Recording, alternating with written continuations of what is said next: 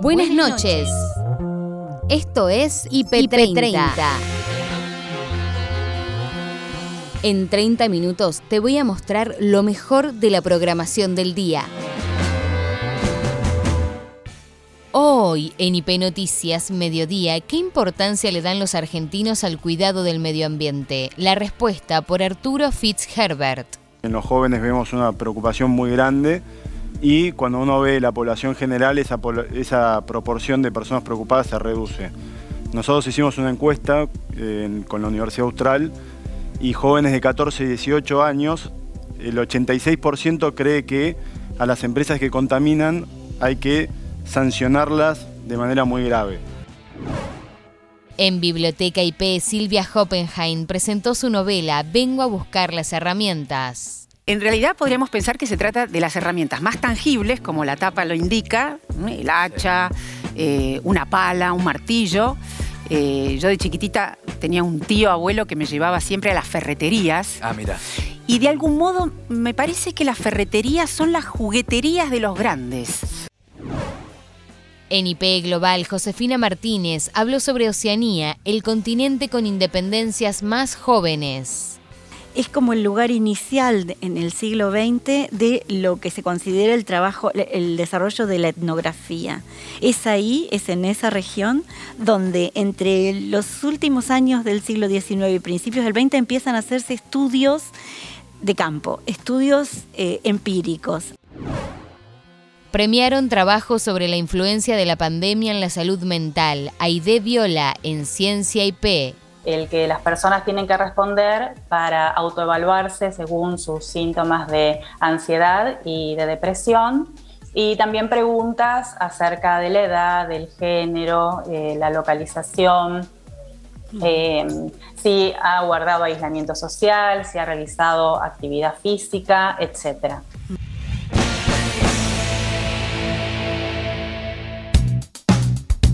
Lo importante de la jornada en IP Noticias Noche con Martín Bustamante. Para meternos un poco en lo que puede llegar a ocurrir el próximo domingo, cuáles son las tendencias, a qué tenemos que prestar atención, eh, en definitiva, sobre lo que puede llegar a suceder, saludamos a Gustavo Córdoba, el es titular de la consultora Suban y Córdoba. Gustavo, ¿cómo te va? Martín Bustamante te saluda. Martín, un gusto, buen domingo.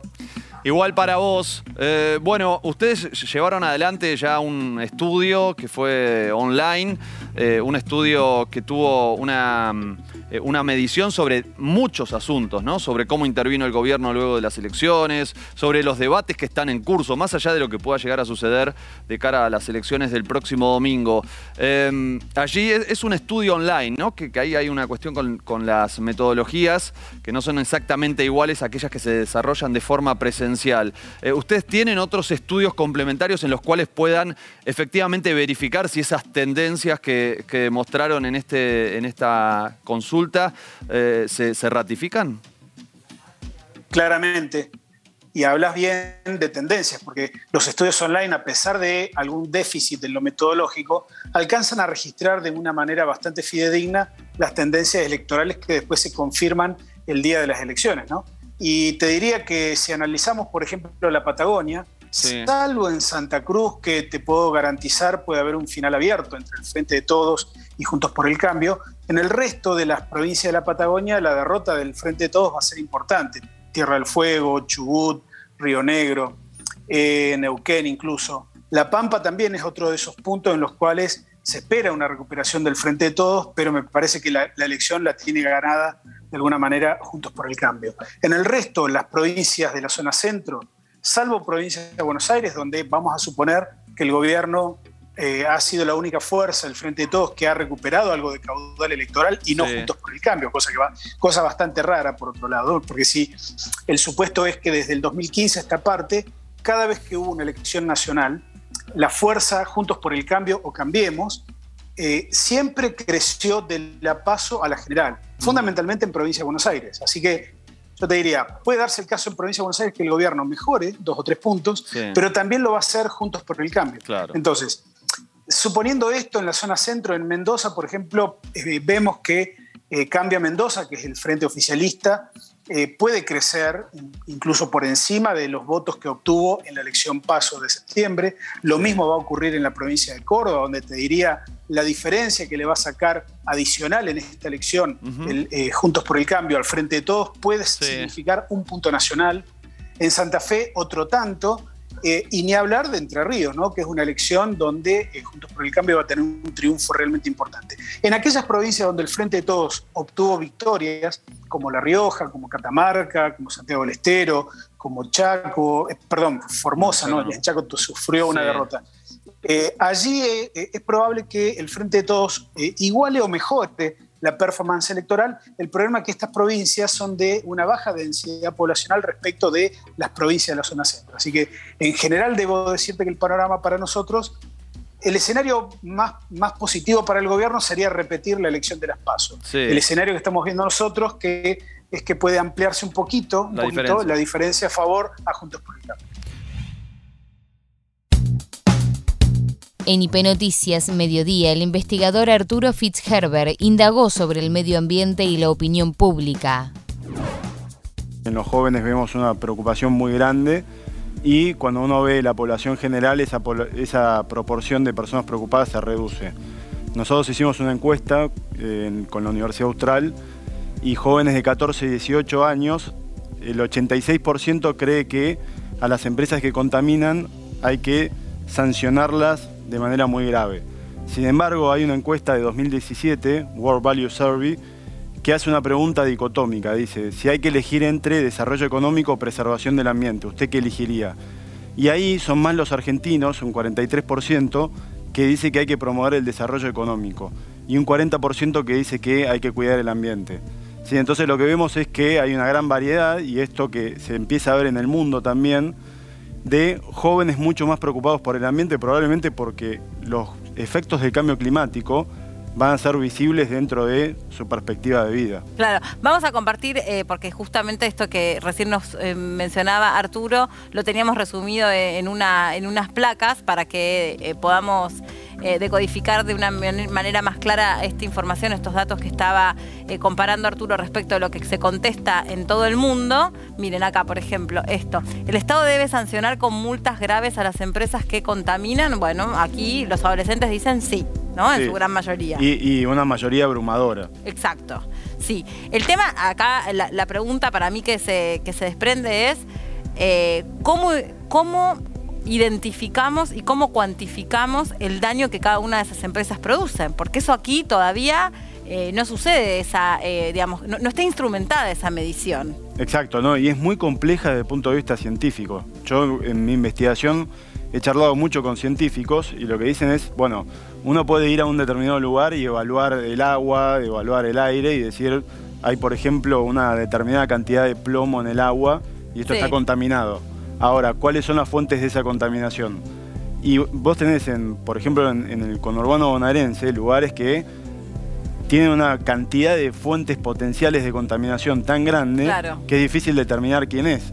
Exacto. Por lo cual, y para un juez que se ha formado en el derecho, no se ha formado en, la química, en la geología, en la biología, determinar quién le está diciendo lo correcto es muy difícil. Claro, porque vos podés decir, determinar efectivamente, sí, acá hay un delito ambiental, pero no podés discriminar en qué grado se reparte esa responsabilidad de ese daño que se ha provocado. Y además es muy costoso.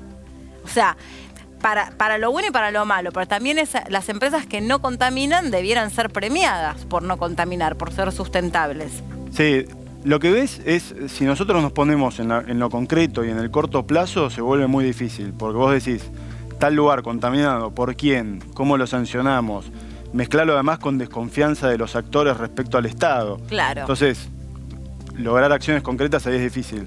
En el largo plazo, lo que ves es una dinámica en la cual la presión en la agenda pública hacia mayor sustentabilidad empieza a generar cambios también en las empresas, en el Estado, etcétera. Y vos, por ejemplo, tenés eh, para la Argentina las perspectivas de desarrollo, hoy hay que pensarlas en términos sustentables. ¿Por qué? Porque hay un cambio en la mentalidad de consumidores del primer mundo, eh, probablemente también algunos sectores de China, mm. que dicen, yo voy a consumir productos que tengan, por ejemplo, una trazabilidad, es decir, una, una producción en la que pueda chequear yo que ha sido sustentable. Por lo cual, si vos invertís hoy para 10, 15, 20 años, tenés que pensar en ese consumidor que va a crecer. Hoy, en el primer programa de WF, recibieron la visita de dos grandes jugadoras del fútbol femenino argentino, Milagros y Valentina Martín, jugadoras de Platense. Nosotros venimos jugando desde chiquitas, que jugamos juntas con varones. Eh, y nada, tuvimos la oportunidad de irnos a jugar al fútbol femenino en otro club. Y ahí compartimos unos años. Y Mili después se fue a jugar a Platense, donde yo dejé un año. Y después volví y pudimos, tuve el placer de volver a compartir cancha con ella. ¿Qué les da el fútbol? Y el fútbol es pasión. Sí. Sí, una pasión muy grande que nos inculcó nuestro viejo desde muy chiquitas, que apenas nacíamos, nosotros estábamos caminando con una pelota. Ah, bueno, Y- desde ahí viene el contacto entonces, con la pelota. Papá fue eh, el, el- el, digamos, el mentor de, de- de todo, Sí. de esta trayectoria que ustedes están teniendo, porque son chicas. ¿Qué edad tienen? Yo 18. Y yo 14. Muy chica. Mu- mucha carrera por delante. Pero de eso que, de, de esa primera pelota con papá y demás, ¿cómo era el contexto de jugar con varones, con otras eh, con mujeres?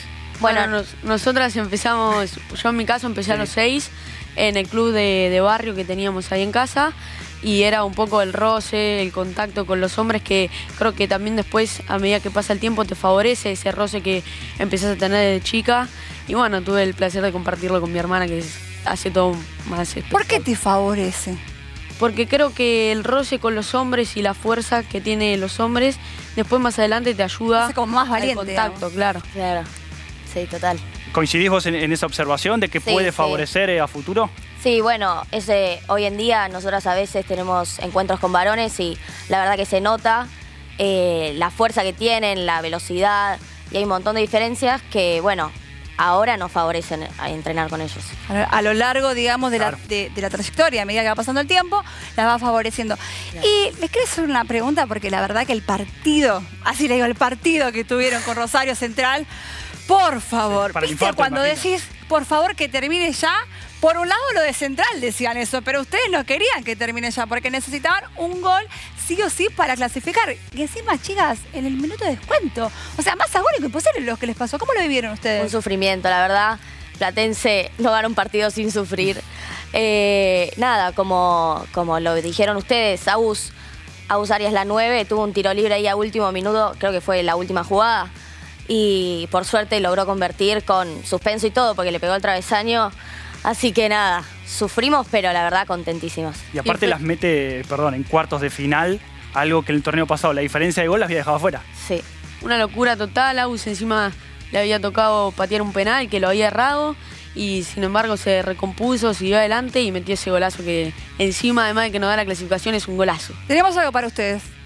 Tenemos un saludito especial. ¿Lo vemos? Hola Mili, hola Valen. Eh, bueno, me contaron que, tienen ahora una entrevista ahí en WF. Me pidieron que les deje un saludo, así que aprovecho también para decirles que, estoy muy orgullosa y muy contenta de poder compartir el plantel con ustedes y también de compartir el día a día, eh, de ver sus crecimientos. Eh, yo me acuerdo de Mili cuando era muy, muy, muy chiquita, que entrenaba con, no sé, la sub-10, sub-12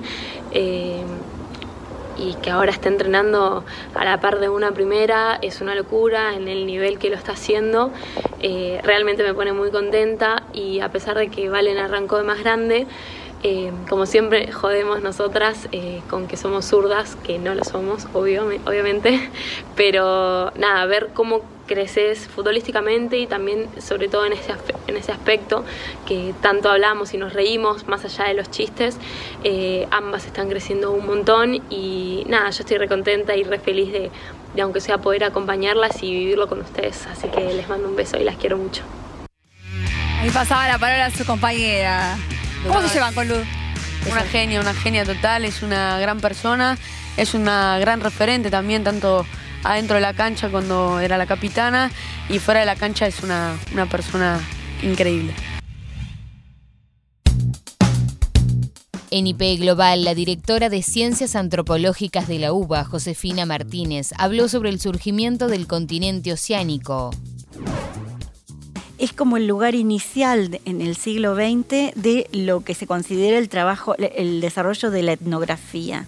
Es ahí, es en esa región donde entre los últimos años del siglo XIX y principios del XX empiezan a hacerse estudios de campo, estudios eh, empíricos. Hasta ese momento había informes de misioneros, de comerciantes, muchísima información. Ahí es en esos lugares donde empieza a observarse en primera persona, en directo, la- la- una organización social que a, a Europa y a las antropologías centrales les resulta totalmente ex- extraña y exótica. En una antropología que todavía además estaba muy influida por el pensamiento evolucionista. Claro.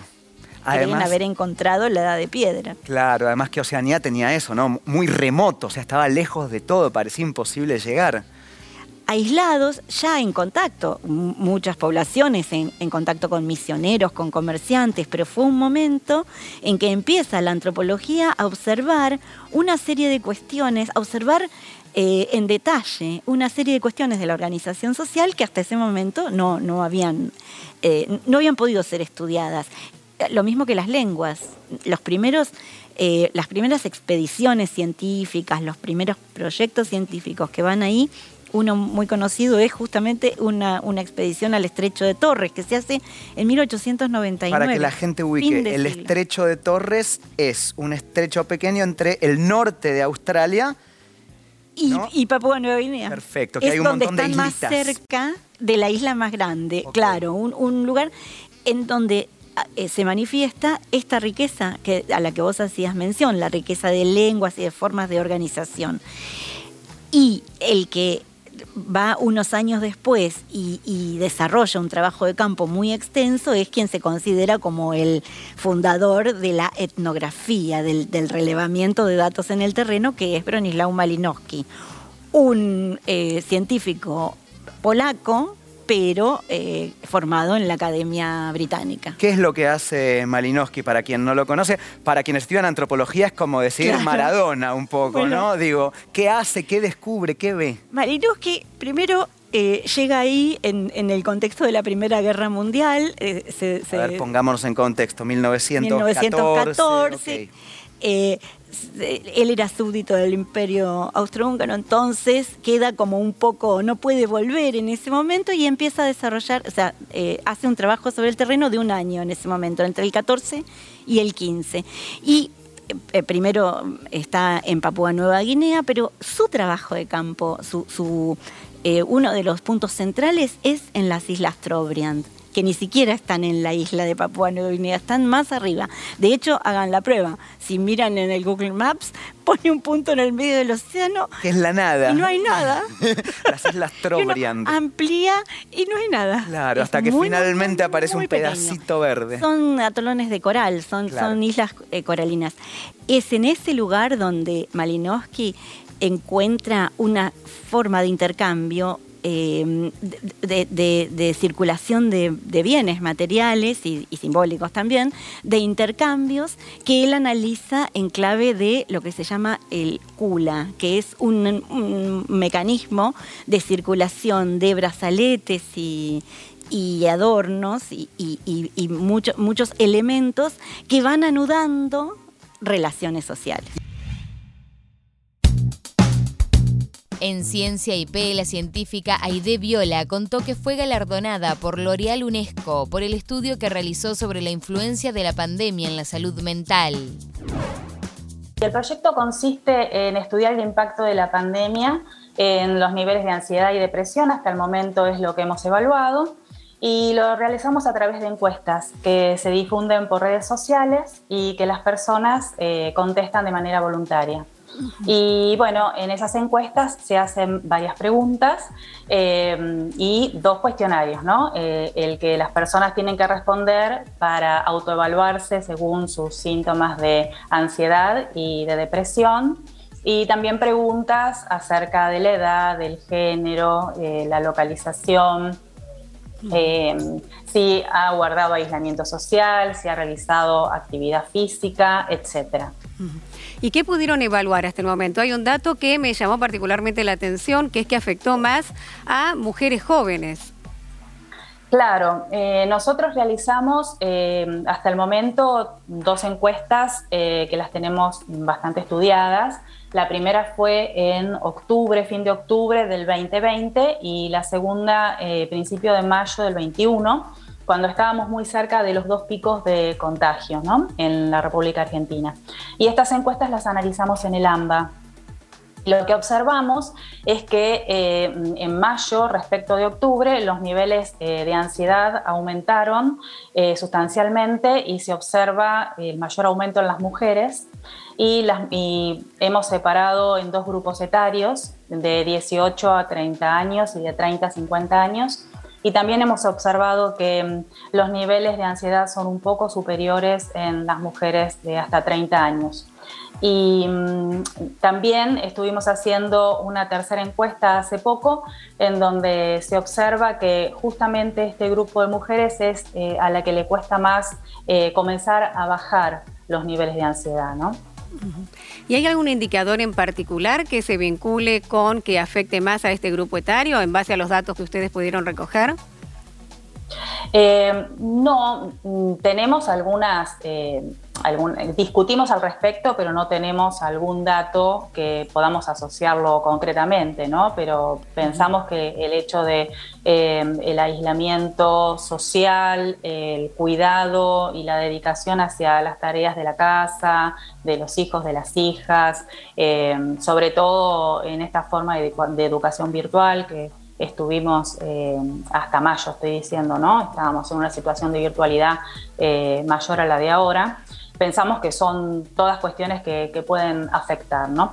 Pero esto no es algo incluso eh, nacional que observemos en el país, esto es algo que también ocurre eh, en el mundo y bueno, hace poco salió un artículo justamente en The Lancet en donde realizaban eh, esta comparación ¿no? de los niveles de ansiedad y depresión previo a la pandemia y posterior a la pandemia y eh, justamente la conclusión a la que arribaban era que siempre era superior en las mujeres, pero a su vez el grupo más vulnerable era el de las mujeres más jóvenes. En Biblioteca IP, Silvia Hoppenheim presentó su última novela que trata sobre la maternidad, la vida, la muerte y sus misterios. En realidad podríamos pensar que se trata de las herramientas más tangibles, como la tapa lo indica, el hacha, eh, una pala, un martillo. Eh, yo de chiquitita tenía un tío abuelo que me llevaba siempre a las ferreterías. Ah, mira. Y de algún modo me parece que las ferreterías son las jugueterías de los grandes. Sí, hay mucho de eso. Porque eh, las herramientas de algún modo, como decía, es la manera de hacer cosas con las manos, construir, desarmar, crear eh, con materiales. Pero también se trata de las herramientas no solo narrativas, que serían las que yo utilizo, sino las herramientas que tenemos todos y todas. Para la vida, ¿no? Para la vida que son las palabras. Las palabras, las palabras. Las palabras que en realidad lo que a mí me, interesa mucho narrar es cómo nos servimos de las palabras o de qué manera las palabras nos permiten tener identidad, nombrarnos, eh, vernosla con la muerte, poder gozar de la vida. Sin palabras no hay pronunciamiento. Claro. Y lo que no se nombra no existe, lo sabemos, ¿no? Algo así, lo inenarrable eh, es un problema. Sí, y justamente esta frase, ¿no? Vengo a buscar las herramientas, es eh, una frase que a vos te cuentan, ¿no? Este, pero también es un eufemismo de lo que no se nombra, ¿no? Este, un eufemismo de, de la pérdida, de la muerte. Está bueno lo que decís. Eh, y es cierto que es una frase escuchada, ¿no? Uno eh, cuando escribe no sabe por dónde empieza su, novela. Yo no trabajo de manera, eh, digamos, cumpliendo con una rutina, levantarme todos los días, vérmela con la página en blanco. No, a mí me despierta lo que escucho o lo que de golpe se produce como chispa de posible historia. Y ahí sí, me puedo encerrar seis meses y escribir una novela. No lo tengo como oficio obligatorio, sino que es eh, un estado de conciencia prácticamente. Y aquí yo tenía que enterrar un gato en el fondo de, mi jardín, porque mi hija quería enterrarlo en el jardín y necesitaba ayuda porque no sé si alguna vez hiciste un pozo en la tierra, tenía que ser de 80 centímetros y la verdad es que yo llegué a 10. Claro. Me fui a la calle a buscar ayuda a la madrugada y encontré un hombre fuerte de los que de las personas que te ayudan sin conocerte. Sí. Eh, a mí me encantan los encuentros eh, humanos espontáneos Sí, sí. eh, y la palabra del otro, justamente del otro desconocido. Llegó a mi casa con una pala muy afilada, empezó a hacer ese pozo, yo preparé unos mates y en ese momento yo le pregunto, che, ¿vos qué onda con los pozos? Y ahí me contó, me empezó a contar su infancia en la Patagonia Profunda, en una escuela rural de frontera, donde justamente por un deshielo prematuro, que es con, lo- con el que empieza esta novela que tan lindo leíste, eh, em- se desmoronan las piedras y aparecen los cuerpos putrefactos aún de aquellos que las personas, mapuches, eh, rezagados, eh, pobladores que andaban por ahí, porque es un pueblo rural de frontera, significa que no hay ningún, perdón, una escuela rural de frontera significa que no hay pueblo, Claro, que es un margen, que es un borde, claro, claro. un borde de también civilizatorio, cultural. Es, es como una especie de, de casi fractura Claro. eh, y por ahí, digamos, eh, dejaban a los muertos en la montaña y está bien, un ritual eh, válido si es que la montaña no le agarra un deshielo prematuro. Claro.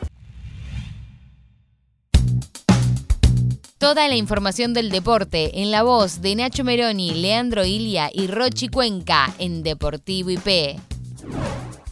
La victoria de Vélez frente a San Lorenzo en Liniers, un partido que tuvo bastante, bastante polémica, mucha participación de Espinosa, el árbitro que tal vez no tuvo su mejor tarde, pero lo cierto es que por esta fecha 20 de la Liga Profesional Vélez, que es uno de los mejores equipos de fútbol argentino y lo ratifica fecha tras fecha, le ganó a San Lorenzo, al que le cuesta levantar la cabeza con doblete de él, Lucas Hanson, el ex Tigre. Vamos a estar hablando del triunfazo de Tigre contra Almirante Brown, que lo pone en el primer lugar de la zona. Sí, un poquito más adelante. Lo cierto es que un ex Tigre, Lucas Hanson, recibía el centro de Bouzat, cruzaba el cabezazo mandaba la pelota adentro para tempranito ya estuviera ganando Vélez. El gol en contra de Pancho Ortega. La cámara se quedaba con Franco Di Santo, pero fue el jugador de la selección argentina sub-23 el que marcó el gol y después iba a aparecer nuevamente número 11 encendido Lucas Hanson para darle la victoria a Vélez, que frente a su gente le ganó 2 a 1 a San Lorenzo y se trepó al cuarto lugar de la liga. Bueno, nos vamos ahora al Diego Armando Maradona, nos vamos a La Plata donde el Lobo recibió al taladro y fue victoria del flamante y nuevo director técnico que tiene el taladro a cargo. Estamos hablando de Dabove en su segundo partido. Cosechó un triunfo, bien por él, no así tanto por Gorosito, que cosecha cinco empates, tres victorias y la primera de Carbonero que se va para afuera. Carbonero, un partido realmente deslumbrante. Gorosito que se entusiasma con la primera llegada, el Pulga Rodríguez por la banda derecha, que desborda, centro, asistencia, estaba un poquito adelantado, se lo da Carbonero, pero no lograba de esta forma gimnasia abrir el marcador. Nuevamente Carbonero. Para Miranda, y el palo le decía una vez más que no. El palo que ha sido uno de los grandes protagonistas en esta jornada. Nos vamos al complemento. Pulga Rodríguez remata del arco. Parecía que entraba, pero no. Se lo pierde nuevamente el lobo. El palo le decía que no. Y va a llegar este tremendo disparo de Luciano Galopo, uno de los goleadores que tiene el taladro, con camiseta alternativa en el día de la fecha. Y sobre el final aparece el hijo del negro Enrique, claro que sí. Enrique para convertir el único tanto del encuentro y llevarse de esa forma la victoria. Tercer gol en el torneo para este delantero de 20 años. Ramiro Enrique entonces con este remate de derecha le da el triunfo al taladro para culminar esta fecha 20. Triunfo del taladro. Cerramos el IP30 de domingo disfrutando de Dancing Mood.